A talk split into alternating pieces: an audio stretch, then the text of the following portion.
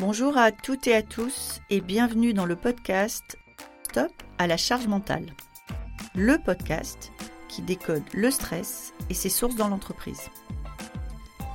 Chaque épisode est une opportunité de dire stop à la charge mentale, une nécessité pour l'équilibre de chacun et la santé de tous. Je suis Magali Siméon, entrepreneur, experte du futur du travail et maman de trois enfants. Alors, le stress et la charge mentale, je connais bien.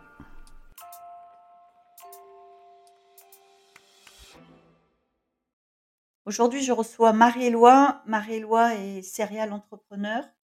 Euh, elle a eu une vie, euh, elle a eu plusieurs vies, euh, comme ça peut arriver parfois, et elle a appris à la dure à faire avec la charge mentale et surtout et par-dessus tout à lâcher prise.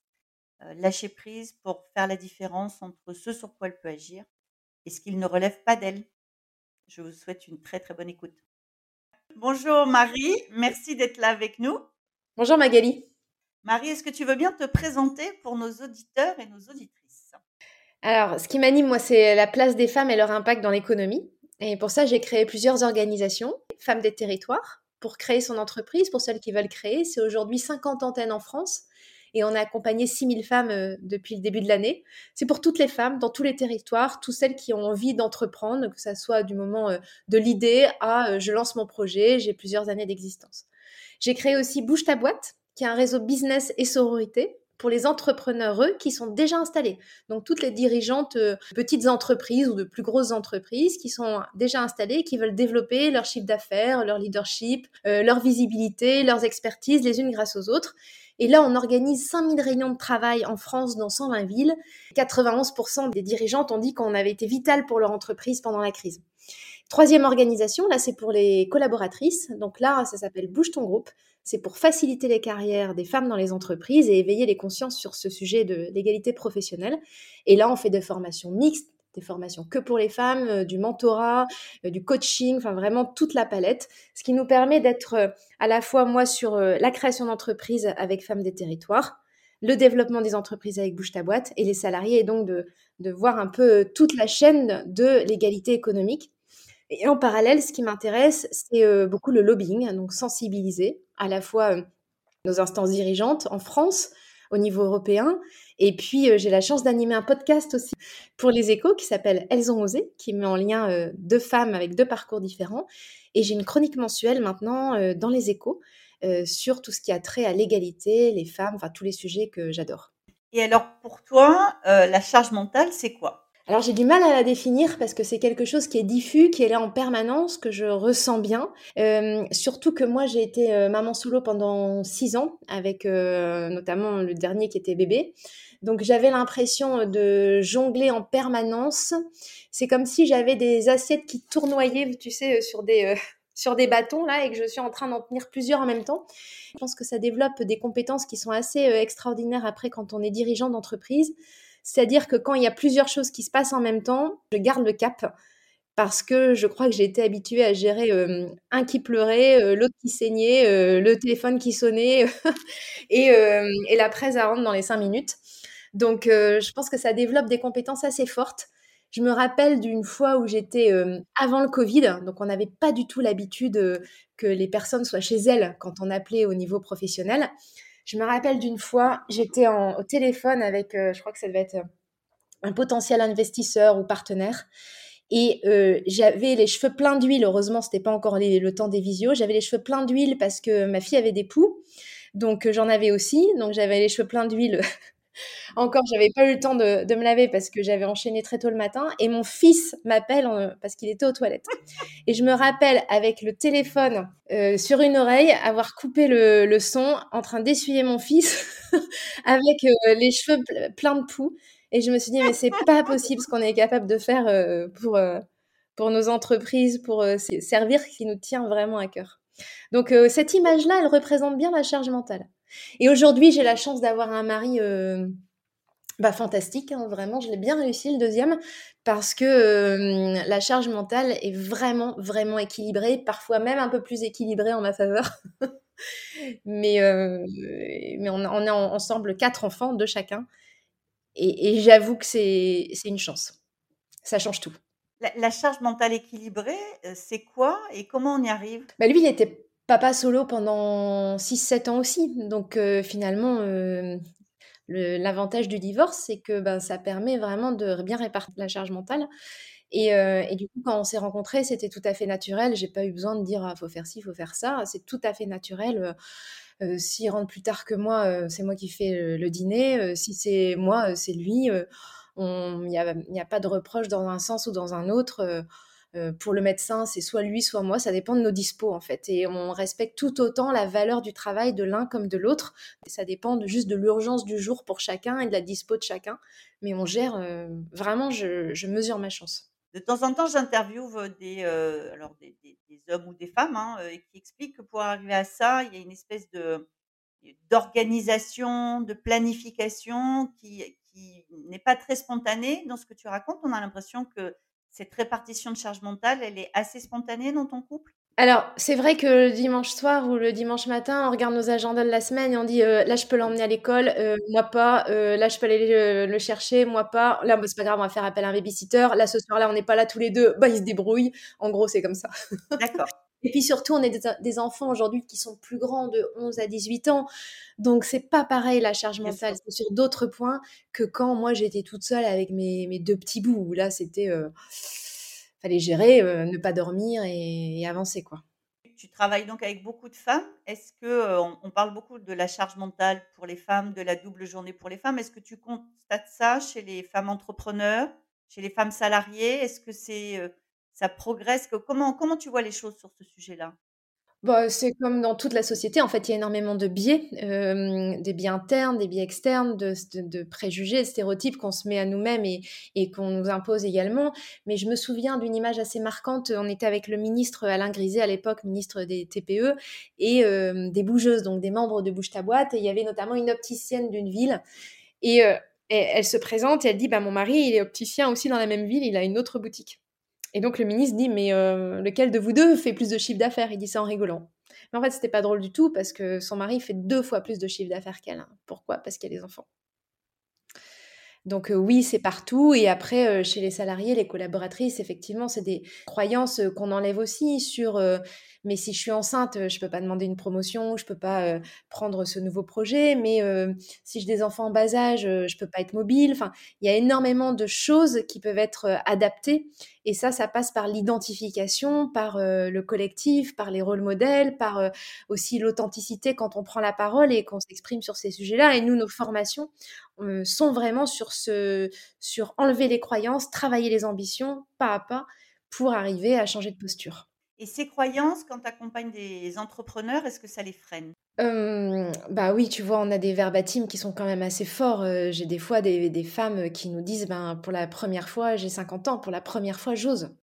Donc oui, évidemment, c'est très fort et c'est pour ça que je crois beaucoup au collectif, parce que quand on est ensemble, on se dit, mais en fait, elle est comme moi.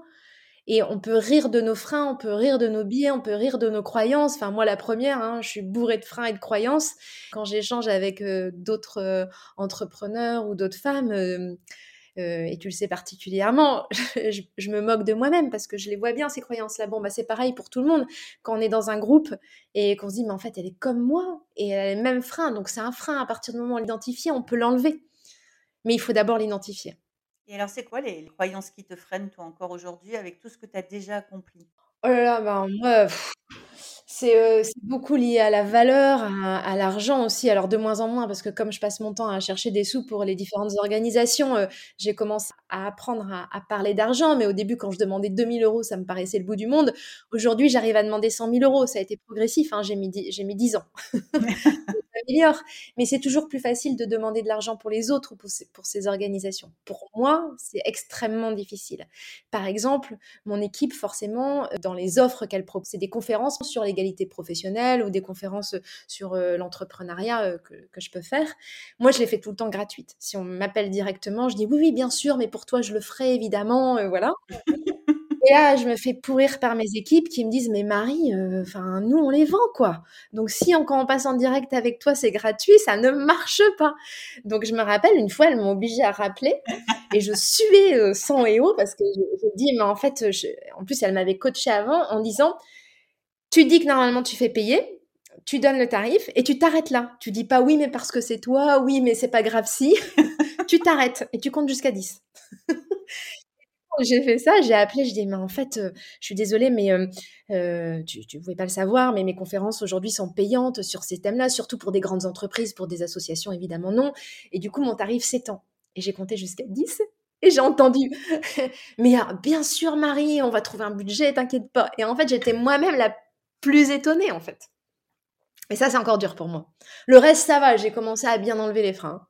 C'est-à-dire qu'aujourd'hui, tu, tu considères considères que tu es une chef d'entreprise, tu es une femme et euh, tu es tout à fait aussi bonne qu'un chef d'entreprise qui sera un homme. Ouais, sur mes compétences, j'ai pas de doute. Sur tes compétences, t'as pas de doute. Non, sur mes compétences, j'ai pas de doute. Euh, je sais d'où je viens, je sais ce que j'ai fait, je sais ce que je vaux, je sais, euh, je sais ce qui me drive. En fait, je suis droite, donc je sais pourquoi je fais ça, je sais ce qui m'anime. Après, ça veut pas dire que je suis fantastique et que j'ai des compétences extraordinaires. Je sais que je fais de mon mieux, en fait. Et ça, c'est ce que m'a appris notamment d'être euh, maman solo, c'est que bah en fait quand tout est en bordel autour de toi, les enfants, la maison, euh, les repas et le travail parce que tu es toute seule à tout gérer euh, sans trop dormir, mais en fait tu appliques les accords Toltec et tu te dis ben je fais de mon mieux. Est-ce que je fais de mon mieux? Oui je fais de mon mieux. Donc à partir de là, j'ai pas de regret à avoir, j'ai pas de doute à avoir sur euh, mes compétences. Donc non, j'ai pas toutes les compétences, c'est pas ce que je dis. Je dis juste que je fais de mon mieux et que ça, ça peut pas être reproché. Et donc en fait, faire de ton mieux pour toi, c'est ok. Tu cherches pas à faire parfait, par exemple. Je fais de mon mieux. Tu sais, j'ai fait tellement de choses avec des nuits blanches. Euh, de tension parce que j'avais tout à gérer et ça c'est le quotidien de tous les parents solo aussi hein. et pas que hein, quand on a des enfants euh, avec des problèmes de santé c'est la même chose bah, en fait, euh, des fois, oui, on aurait aimé être en meilleure forme, oui, on aurait aimé avoir plus de temps pour préparer, euh, oui, on aurait aimé avoir plus de compétences dans ce domaine-là, mais en fait, euh, c'est comme ça, c'est le constat, maintenant je fais de mon mieux, sinon je vais me torturer et ça va me faire perdre encore plus d'énergie. Pendant cette période où tu étais maman solo, est-ce qu'il y a eu des moments où tu t'es sentie vraiment plus fragile que d'autres? Ou est-ce que tout le temps? Ben, En fait, j'ai réalisé il n'y a pas longtemps que ça faisait des mois, voire des années que je n'avais plus pleuré, vraiment. Alors que pendant cette période de maman solo, je pense que ça arrivait tous les jours. Tous les jours Ouais. D'épuisement. D'épuisement. Ouais. Est-ce que, est que tu te disais que tu n'allais pas y arriver? Non. Jamais. C'était impossible que je n'y arrive pas. D'ailleurs, j'y suis toujours pas arrivée. Mais c'était impossible que je m'en sorte pas. C'était impossible dans ma tête parce que j'avais les deux bouts de chou. C'était hors de question que je continue cette vie de galère. Moi, j'étais au RSA pendant quasiment deux ans. Euh, vie de galère où euh, ben, acheter des vêtements à ses enfants, c'est impossible. Euh, au supermarché, la carte qui marche pas, faut laisser les affaires au supermarché. Ils sont invités à un anniversaire, tu, te dis mince, comment je vais payer euh, le cadeau d'anniversaire? C'est des trucs comme ça. C'était impossible que j'offre cette vie-là à mes enfants. Impossible. Donc euh, j'ai tout donné. je donne toujours tout. Hein. Mais aujourd'hui, voilà, c'est beaucoup plus stable, beaucoup plus agréable, c'est beaucoup plus joyeux. Mais tu, tu dis, euh, tu as dit, euh, je, je prends sur mon sommeil, j'ai eu deux tensions. Ça veut dire que ton corps suivait, mais euh, tu le tractais derrière toi un petit peu? En fait, je pense que c'est vraiment beaucoup le quotidien des parents solo, encore une fois, ou des parents avec des problèmes de, qui ont des enfants avec des problèmes de santé ou des, des aidants. Hein. C'est que bah, on passe en dernier. Clairement, surtout quand on n'a pas les moyens financiers, on passe en dernier. Moi, ma santé, je m'en suis pas occupée pendant ces années-là. C'est clair et net. Et j'ai rattrapé depuis. Donc aujourd'hui, je vais très très bien. Forcément, euh, quand on est dans des difficultés, les enfants ils sentent, ils dorment pas très bien, donc euh, voilà, c'était euh, c'était pas. Mais ça, forge, hein, franchement, quand je voyais les navigateurs du, ou navigatrices du Vendée Globe qui disaient oui, il faut savoir dormir, pas beaucoup dormir pendant trois mois, ben moi ça a été pendant des années. Hein. donc après, on sait ce qu'on est capable de faire dans les, même en étant épuisé. Et du coup, quand on est en forme, là maintenant, je suis quasiment tout le temps en forme. Des fois, je suis un peu fatiguée le soir, mais j'ai plus de gros coups de mou ben, ça permet d'avoir un seuil sous lequel on ne descend pas. Et pendant cette période-là, ta charge mentale, tu faisais quoi? Tu avais des to-do list, tu avais tout dans ta tête, tu faisais des sacrifices sur certaines choses. Tu nous as dit, je me, dis, je me disais, j'ai fait de mon mieux. Euh, c'était quoi tes trucs pour gérer sans être euh, submergé? Non, mais je suis nulle en organisation, euh, Magali. Donc, je faisais avec. Dis, dis, la femme qui a créé trois boîtes, qui, qui élève quatre enfants pense que c'est une réflexion de femme, ça m'a marie un petit peu, mais bon. Non, non, parce que je connais mes forces et je connais mes faiblesses. Mes forces, c'est de bien savoir m'entourer. Euh, mais euh, sur ce côté-là, c'est moins mon fort. Et surtout quand tu es dans des situations euh, difficiles comme ça, bon, il y, a plus difficile évidemment, mais quand tu es dans des situations qui, toi, te paraissent difficiles, bah, tu as le cerveau un peu embrouillard hein, quand tu dors pas beaucoup, que tout est pourri autour de toi, que tu dois gérer tout seul, en plus des enfants en bas âge. Ben, du coup, moi, j'avais pas. faire des listes, c'était compliqué. Par contre, ce que j'ai toujours fait, c'est euh, faire une liste des objectifs euh, de l'année à faire. Donc, tout ce que je voulais accomplir dans une année. Bon, des fois, j'y arrive pas, puis des fois, ils changent en cours de route, mais en, tout cas, ça me donne euh, une direction à suivre et je me focus sur cette direction pendant toute l'année. Aujourd'hui, oui, j'ai beaucoup plus de listes. Aujourd'hui, je suis beaucoup plus organisée. Pour toi, avoir des listes, c'est plus organisé. Oui, oui, parce que ça décharge, euh, ça décharge le cerveau. Tu vois, euh, j'adore quand j'ai fait mes listes de tout ce que je dois faire par activité ou même en perso. Bah, mon cerveau, il est euh, serein. Je peux aller méditer sans trop de problèmes. C'est-à-dire, l'existence de ces listes ne t'inquiète pas? Non, je devrais m'inquiéter?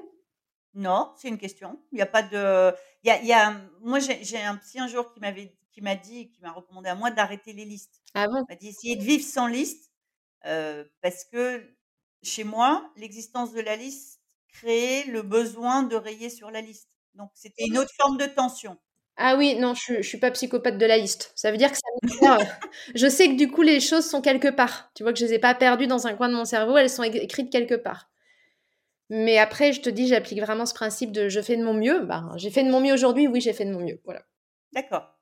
Et en fait, ce que tu décris sur les, objectifs euh, de l'année, c'est euh, ce qu'on appelle aussi être j'ai découvert ça dans, dans, le podcast en interviewant une coach qui, euh, qui, accompagne ses clients comme ça, ce qu'on appelle une vie intentionnelle et, et d'être dans une logique d'intention et donc d'être moins dans le comment et ce qui crée moins de surcharge mentale et plus dans le qu'est-ce que je veux accomplir. Ah bah moi c'est ça. Et c'est une façon d'alléger sa charge mentale, d'être dans le comment en permanence et d'être plus dans le lâcher prise et donc plus ouvert à ce qui peut se présenter, puisque tu sais où tu veux aller, mais tu n'as pas défini une trajectoire précise. Donc, ça te laisse plus de liberté. Ça, c'est moi. Le lâcher prise, franchement, c'est quelque chose que j'ai appris de ces années euh, solo. Il y, a, la veille d'un grand jour ou ça vient petit à petit, le lâcher prise? Euh, En fait, tu n'as pas le choix à un moment donné, je pense. Je pense que j'avais pas le choix. Euh, c'était soit je lâchais, prise, soit les, mes pauvres enfants, quoi. Donc j'ai lâché prise et, ça m'a bien servi et c'est vrai que je continue de le faire. C'est-à-dire que c'est vraiment ce principe, si tu peux changer les choses, tu les changes. Donc ça, je vais pas lâcher. Et quand j'étais avant, j'étais journaliste à RFI avant toute cette période-là à Radio France Internationale et j'étais ma, chef me disait tout le temps que je ne lâchais jamais rien et c'est vrai que je ne lâche pas quand je suis convaincue que ça peut bouger je ne vais pas lâcher par contre quand c'est des choses qui sont extérieures et sur lesquelles tu ne peux pas agir, faut accepter. Là, faut lâcher prise. C'est comme ça en fait. C'est comme ça pour l'instant. Et puis euh, tout est en mouvement en fait. Quelque chose qui est là aujourd'hui, dans six mois, un an, même parfois dans deux jours, ça va être complètement différent. Et puis, quand on est dans cet état d'esprit de lâcher prise, ça permet aussi ben, d'être attentif aux opportunités, de dire «Ah, et de se dire mais qu'est-ce qui va m'arriver de merveilleux aujourd'hui encore et du coup d'avoir euh, cet état d'esprit un peu euh, qui peut être un peu comme les enfants où tu dis ah et de saisir au vol les choses qui peuvent arriver qu'on ne voit pas quand on est dans un esprit torturé en fait et ça m'arrive d'avoir d'être dans un esprit torturé hein. mais quand, quand je quand j'arrive à bien lâcher prise c'est vrai qu'on voit plus ces opportunités et la journée peut radicalement changer de, de lunettes passer des lunettes noires aux lunettes roses est-ce que ça veut dire que la façon dont toi tu, as apprivoisé ta charge mentale, c'est de te poser la question de ce qui relève de toi et ce qui relève pas de toi et de bien savoir faire le tri entre les deux? Ouais, et puis des fois, exactement. Exactement. Quand moi je peux agir, je t'assure que je donne tout. Vraiment. Quand je ne peux pas agir et que je vois que des fois c'est bloqué, des fois je peux agir, mais c'est bloqué, ça marche pas, ça marche pas. J'ai beau essayer par toutes les portes. Par les fenêtres et la cheminée, ça ne marche pas. Et ben dans ces cas-là, il faut accepter que ça ne marche pas pour le moment. Et tout d'un coup, trois mois après, six mois après, il y a un truc qui s'ouvre, qui se débloque. Ou pas, mais parfois ça peut se débloquer plus tard. C'est juste parfois que c'est pas le bon moment. Et c'est pas grave. Alors j'ai une dernière question pour euh, la serial entrepreneur euh, qui élève euh, quatre enfants. Tu te reposes comment? Qu'est-ce que tu fais quand tu veux te reposer en fait?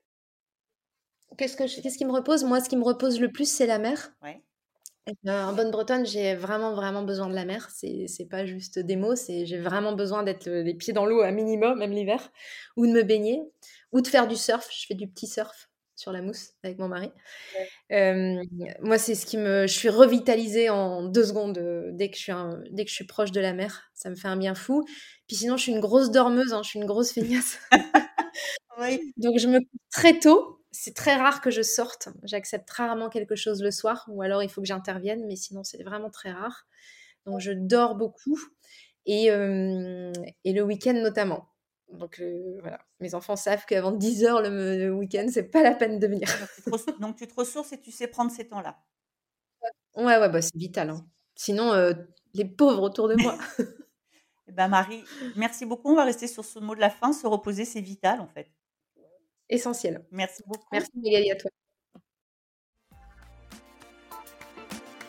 Merci beaucoup d'avoir été avec nous aujourd'hui. Cet épisode vous a plu? N'hésitez pas à me laisser une note. Envie d'en savoir plus? Abonnez-vous directement depuis votre appli de podcast préféré. Et si vous souhaitez me confier votre histoire sur le stress en entreprise, contactez-moi via notre site Lily facilite la vie. Le lien est dans la description. Je vous donne rendez-vous la semaine prochaine pour un nouvel épisode de Stop à la charge mentale. Merci et à bientôt